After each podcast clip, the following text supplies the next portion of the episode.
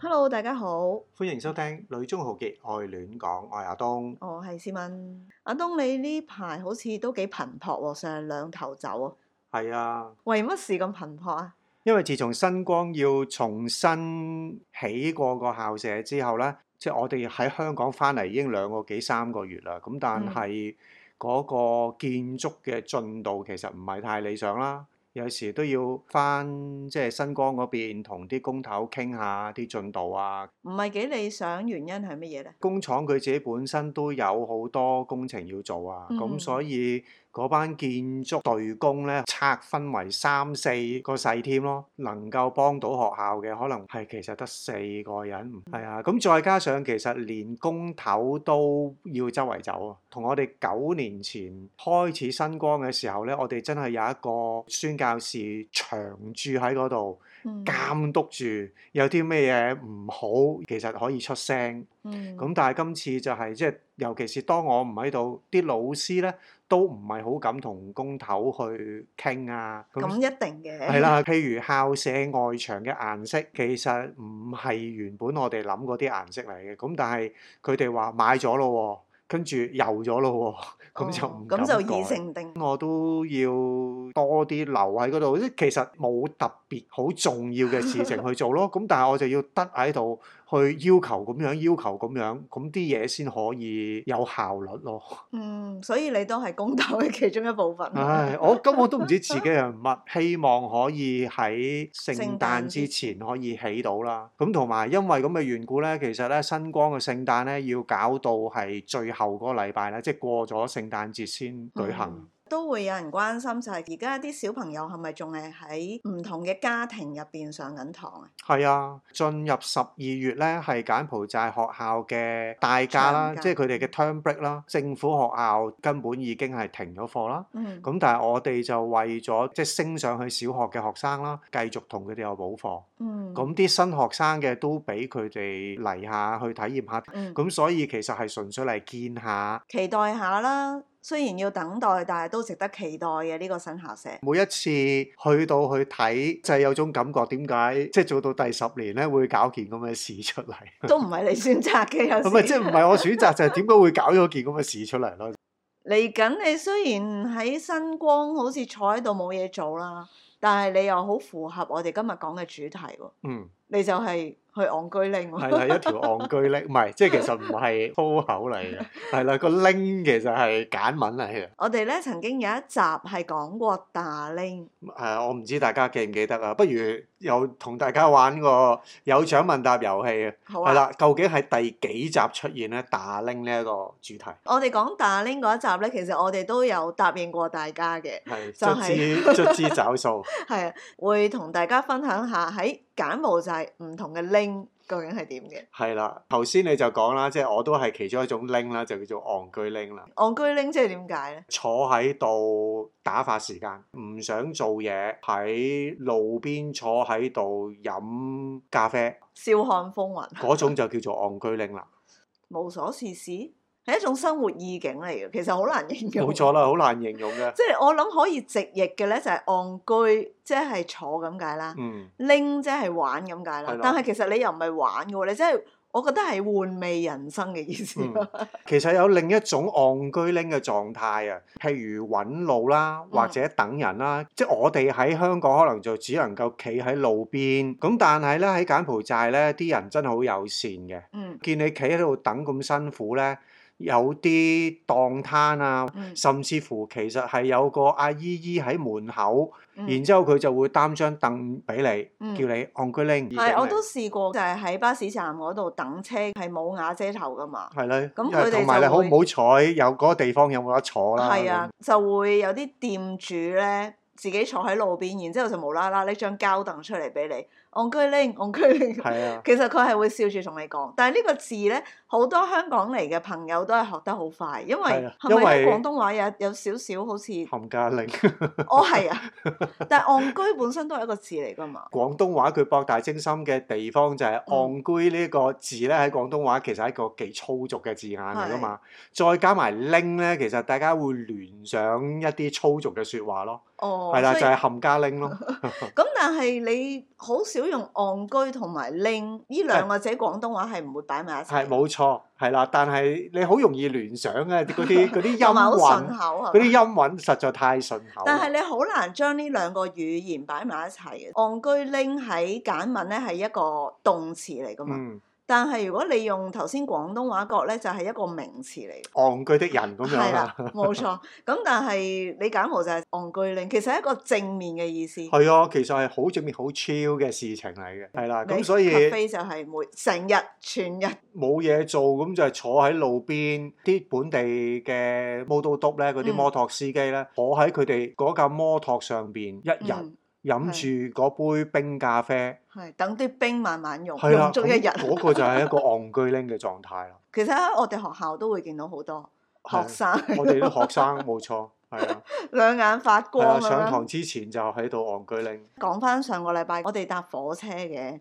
其實我估對柬埔寨人嚟講咧，嗰、個感受係冇我哋咁深，因為佢哋戇居足一日，其實都冇乜所謂，絕對係啦，係我同你先已經嘅 嘅 啫，好似針吉咁遲樣。十五分鐘就已經開始已經嘅嘅 啦。即係如果喺柬埔寨仲有列耶令、咩令，即係令其實我覺得係一個好百搭，我覺得都係佢哋一個生活態度，嗯一，個好 chill 嘅狀態。係啦，即係遊玩人間啊！另外一個我覺得本地人好中意嘅就係 yam 令咯，係呢個戇居拎引發出嚟嘅一個境界嚟嘅，即係當你戇居到一個極致嘅時候係啦咧，你就要總會揾啲嘢。冇錯啦，係啦，唔係唔係我要揾啲嘢啊，喺戇居到一個無涯嘅一種戇居拎狀態啊咧，好似宇宙好虛空咁樣。總會有部手推車、木頭車咧經過，賣咖啡又好，嗯賣鴨仔蛋又好，嗯，係啦，或者炒粉麵、韭菜餃。雞粥、韭菜餅，串燒， 我哋不斷 講啦，嗰種啱拎嘅文化咧，就係、咁樣出現啦。佢又唔一定係零食，但係就係會有一種拎，又係玩味人生， 你你你體驗到唔同。個問題你戇居拎到冇任何嘢做，悶到七彩嘅時候，佢哋就自然口痕咯。我覺得呢個字用得幾好，就係口痕咯。所以佢哋好強調就係啱拎，總之一定唔係正餐冇。錯，你戇居拎，跟住就會係啱拎。冇然錯，之後你啱嘅時候咧，就會好自然就係跌拎。係啦，即係你唔會一個人食。係係啊，所以佢哋嗰個拎其實係一個循環嚟嘅， 我哋要講埋跌拎點解？係啦，傾偈咯，傾閒偈咯閒聊咯不。過呢個係佢哋生活一部分嚟。即係除咗係一種閒聊嘅狀態，其實係一種唔認真講嘢，係啦，即係點 佢樣叫認真講唔係嘢？即係好佢，少聽到佢哋認即真係其講嘢。係想借啲意抽你水，嗯揾你着數。嗯咁跟住如果你面有難色咧，咁佢就會同你講列耶令，列耶拎咧，我覺得係兩種層次係又啊係啊兩嚟。種唔同境界咯。係啦，啊即係第一種咧，可能就係朋友之間好 casual 咁樣傾談。嗯，咁第二種咧，佢係講咗啲唔好嘅嘢，然之後你就會個感覺就係講笑啫，講笑啫。係啦講係啦，笑講笑啫咁樣 唔。使咁認真嘅。 但係其實嗰樣嘢係喺度試探緊係你啦嗰啲係啦，嘢，其實根本就唔係淨係純粹講笑啫咁。或者其實佢知道得罪你，佢收唔到呢句，咁佢就會講啊，你耶拎，你嗯冇耶錯拎，，你都好似 get 到唔少咁嘅經驗咁喎。因為佢哋真係好常用呢句説話。我去新光睇學校建築咧，嗯嗰啲建築工人咪咁樣咯，後生仔啊，口衰衰啊咁嗯樣嘅咧。咁我一去到，誒、哎嚟派錢啊咁樣，嗯。我望住佢唔出聲，佢就哎誒列嘢靚講笑啫咁樣。咁但係我覺得唔好笑喎，咁你會點樣答佢哋？我唔出聲，呢句説話係喺啲年青人嘅身上會比較多，開係啊玩係笑比較咯。開玩笑比較輕佻，公頭佢都開到口啦。起完校舍之後咧，揾個時間 j o b l i n 啦。嗯，係啦即即係係慶祝係啦，慶祝下開下 party 啦。咁但係其實啲老師咧嗯都唔係好想，即係一班太太咁年輕太太，冇理由陪你班人喺度飲酒吹 水，麻甩係啊佬。啦，即係講埋啲唔三唔四嘅嘢。嗯咁我都同老師講，我話唔緊要嘅，我都唔會俾你哋喺啲咁嘅場合，最多就係開始咗個 party，其實你哋要走就走咯，我可以喺度，嗯，係啦，咁但係我唔會期望你哋同佢哋啱拎咯。你同一班本地人一齊拎，即係你會唔會有一條友誼嘅界線係你會覺得你可以同佢哋一齊昂居拎啊、尼基拎啊，我就好啲嘅，咁我咪有啲位咪扮唔識聽咯，扮唔嗯明咯。嗯，同埋我始終有個身份咧，外國人啊，又係老師，甚至乎可以喺佢哋眼中係校長咁樣咧。嗯咁、所以其實佢哋講咗啲嘢過火咧，咁我係可以收佢哋咯。如果講拎咧，我覺得昂居拎對我嚟講係幾辛苦，誒、啊你本身即係咁樣坐喺傾度偈就已經好辛苦㗎啦，坐喺度嘥時間咁樣啊。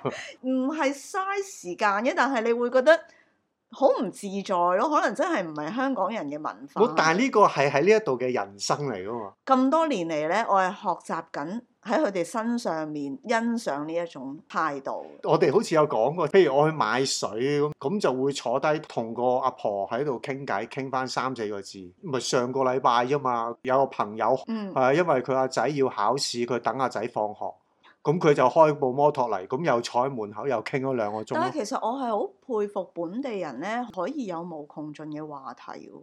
都係㗎。其實我媽曾經有同我講過咧，我細個係好多嘢講，即係細個講晒啲 quota，咁啊但係大下好似就係諗唔到話題同人講咁樣。你細個講嗰啲都係自言自語係嘛？問翻我媽， 我下次同大家交代翻。我係幾時開始向本地人學習種拎嘅人生呢？我初初嚟呢柬埔寨嘅時候，我都已經開始有教鋼琴啦。覺得好痛苦嘅嘢呢，佢哋真係從來唔練琴，佢係唔記得又唔練琴，咁每次呢都係清零咁樣。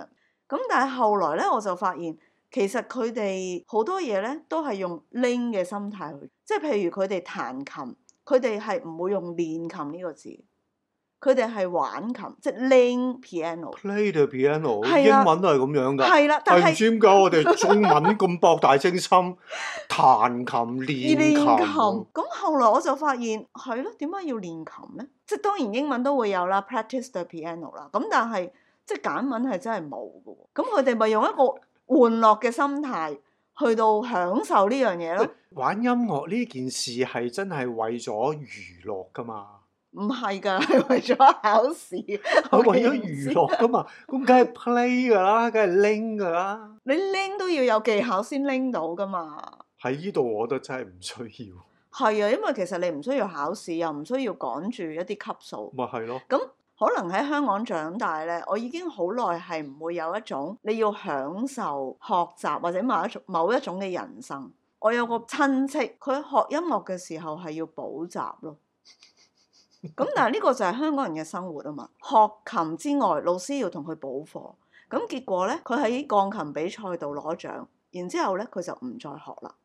但係呢度嘅小朋友係唔會嘅喎，佢咪 enjoy 嗰樣嘢咯。你鬧佢又冇所謂。係㗎佢比賽輸咗又冇所謂，我點解要比賽啫？係㗎你同佢講話要考試，我唔考咪唔考咯。佢比賽嗰件事，佢根本都唔係着意，即係我我贏啊攞第幾，佢哋都係一種玩嘅心態。我喺呢一度，我覺得如果我玩音樂呢，應該會玩得幾開心，冇乜機會可以安排去做到呢一樣嘢。我彈吉他咁樣呢，雖然我真係冇學啲 chord，我記得啦，嗯，要升 key 要轉 chord 可以即時做到出嚟嘅。所以你咪係 play the guitar 咯。係啊，廣東話我哋真係唔會話玩琴或者玩吉他，玩音樂但係你一個樂器你唔會咁講咯。你玩音樂你係享受個音樂，但係你要駕馭嗰個工具，你就要苦練咯。中文係因為從古代去咁個樣邏輯演繹啊，係咪嗰個係一種雅致嘅彈琴嗰種意境咯。喺度叉開少少，教會咧彈琴嗰個人咪通常都叫司琴嘅，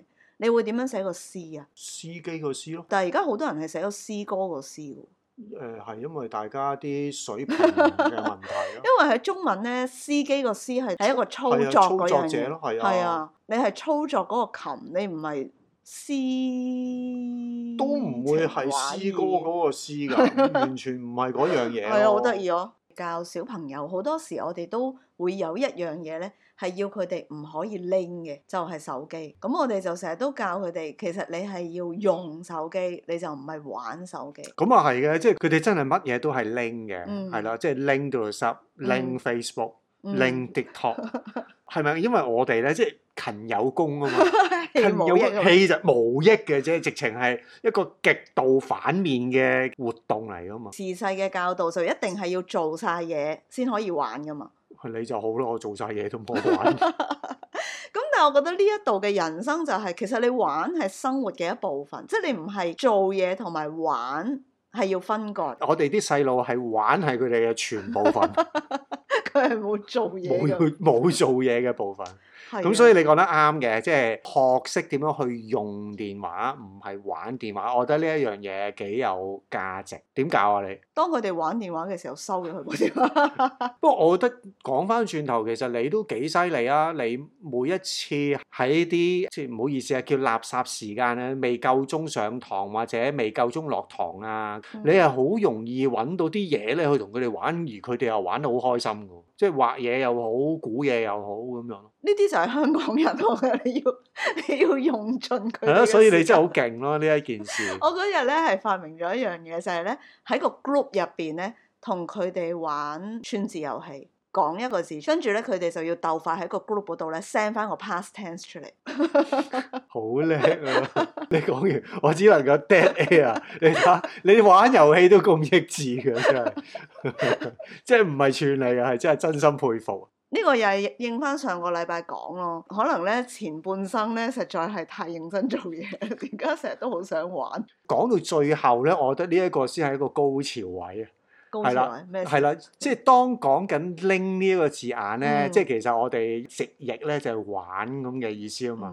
嗯咁我係試過同啲本地人傾偈嘅時候咧，誒、我翻香港，咁但係佢哋會好快就會係誒、哎好喎、六 l 你翻香港拎爸媽，即係玩啊阿爸阿媽 係啦，即係第一件事 我就嚇咩話乜乜玩阿爸阿媽咁樣，甚至乎會有一種嘅狀態就係拎 bro 半。嗯，玩老婆係嘛？係啦，玩老婆 咁嗰件事咧，係令到我啞咗。究竟我應該點去翻譯呢個字咧？係啦，原來佢係有巧妙嘅，唔係淨係拎爸媽、嗯拎落半、嗯， 拎女人，嗯唔係係兜拎探咁嘅意思。哦哇！真係咧即，係就咁 link 咧就係玩啦，係啦，但係兜拎到 link 就係 visit 係啦，去探 visit 訪。係啦，嗱，即係其實簡文都博大精深 㗎，我想講。哦，咁但係點解佢哋連個刀字都唔係佢哋有講嘅，我只不過我唔在意，我好在意啊玩刀字咧本身係一個可以獨立嘅字，係去玩啊嘛係啦，所以你係刀 link 係百啦物，因為係刀 link 百物啊係啦，係唔一兩樣件事嚟嘅。㗎嘛。哦，好威啊！係啊，咁啊啊又學到啲得意嘅簡文咯，都都好有意境嘅，你翻去玩阿爸阿媽，係啊，所以我其實每一次翻香港我都係玩 阿媽。佢成日話你成日笑騎騎講啲嘢唔認真，我話唔係啊，我我冒 拎。呢、個都幾好啊！就係、你用一個愉快、開心嘅態度去面對你嘅家人啊嘛。 其實我覺得幾幾好喎。係啊咯，可能我係譯錯咗簡文本身嗰個嘅精髓咯。嗯咁但係錯有錯着。最近呢幾年我翻去陪屋企，帶住一種玩笑嘅 心態，幾好啊！相處啲關係， 嚟咗柬埔寨之後咧，你有冇拎多咗啊？梗係不斷玩啦、點樣啊？嚇冇啊！我每一件事我都覺得係玩緊，但係你玩得都唔開心嘅， 我本身個人唔開心啊嘛，我其實已經幾開心咁玩㗎啦你。細個最中意玩乜嘢啊我？真係冇嘢玩㗎，好悶啊，我真係好 悶好得人㗎嘅。。咁但係其實你咪啱戇居拎咯。係㗎，咁所以你咪見我同啲人傾偈可以傾兩個鐘咯，係啦，即係所以每一樣嘢都真係一個循環嘅，真係嗯，係啦，你係走唔出嗰個卡嘛，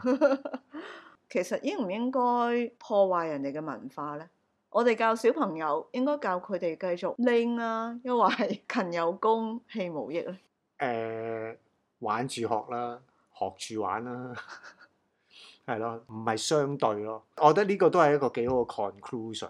即係喺我哋嘅文化就係做嘢或者勤力咧係一件絕對的好，玩咧係絕對的差，其實好慘㗎咁樣。唔好話咩小唔小朋友啦，即係其實喺教會嘅文化，有冇人容許宣教士去玩㗎？做少啲嘢，少啲人信耶穌嗰啲 figure 啊已經覺得你冇做嘢啦。咁都唔係淨係針對宣教士嘅，其實你喺教會玩遊戲都係一個好攞即嚟係破冰㗎啫嘛，係咯，啊冇意義㗎，冇教育意義㗎。係啊。咁如果你個時間係有限嘅，咁你一定係查經啊，做培靈會啊咁樣係噶啊啦，。即係查經其實都可以玩嘅。喂，咁我問下你啊，最後咁如果我哋將啲課程全部包裝成為遊戲，然之後同啲細路講啊，我哋今日唔係做功課，我哋玩功課，咁你會唔會覺得佢哋真係會學得起勁啲呢？ 絕對會，絕對會，絕對會。重要嘅嘢講三次，完。